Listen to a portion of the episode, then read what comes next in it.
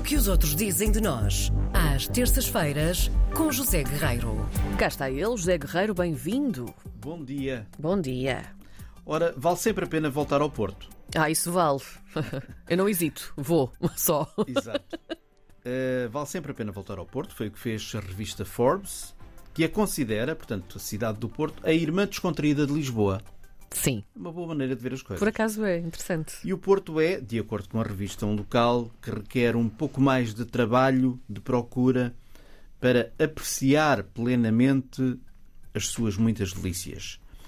Uh, ou aquilo que a cidade tem para, para ser devidamente apreciado. Portanto, estamos a falar de uma cidade, diz a revista, Património Mundial da Unesco, ou melhor, e chama a atenção da revista, que o que é património uh, da Unesco é uh, o Centro Histórico do Porto. Certo. O Porto, escreve a Forbes, é a meca dos amantes do calçado e dos artigos de couro, indústrias que remontam aos tempos medievais, sendo que o Porto lidera, na Europa, eu não sabia, o caminho dos calçados e dos artigos de couro sustentáveis. Ou seja, no, ano, no passado mês de maio, a Forbes diz-nos que a indústria uh, do Porto, daquela zona, não é? Faz parte de um aglomerado de empresas, assinou o chamado Pacto Verde. Portanto, a indústria do setor uh, assinou este pacto, um pacto em que as empresas prometem trabalhar para reduzir para metade as emissões de carbono até 2030 e atingir as emissões zero de carbono em 2050. Isto é muito interessante. É muito. E, portanto, é algo que a Forbes sublinha nesta, nesta reportagem. Uma reportagem que depois passa por dezenas de locais, como é evidente. Um deles não poderia deixar de ser o mercado do bolhão. Claro, é obviamente. Tão característico e tão um giro.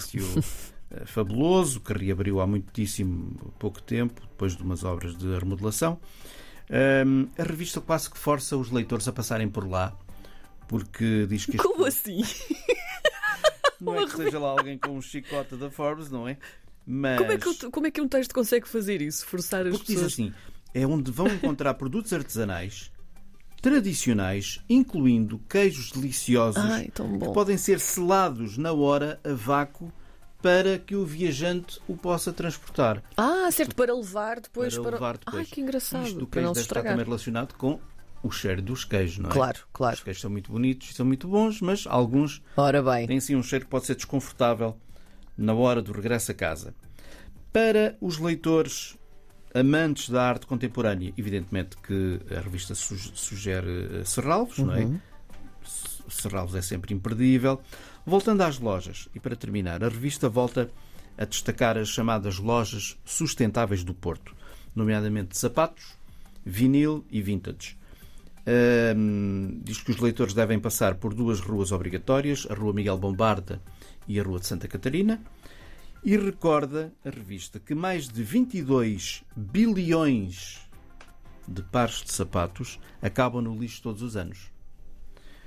Alguns dos quais são feitos com solas que duram centenas de anos. Quer isto dizer que são solas de plástico, não é? Porque o plástico não é biodegradável. Sim. Ora, por isso, é bom ver marcas portuguesas como a Belcinto ou a Sanjo a utilizarem métodos sustentáveis como o upcycling Sim. e a reciclagem, um, que utilizam, pelo que sei, de acordo com esta reportagem da Forbes, apenas componentes compostáveis, ou seja, feitos a partir de, de matérias e de materiais orgânicos, ou seja, estas empresas portuguesas, estas duas e mais algumas que estão identificadas na reportagem, fazem calçado e não utilizam nem plástico nem metal.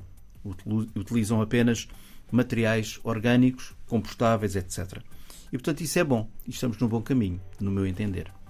Fica o site do podcast para quem quiser espreitar melhor. Ora bem, uma edição bem sustentável a norte, não é? Verdade. Muito obrigada, José Correia. Até para a semana. Até para a semana.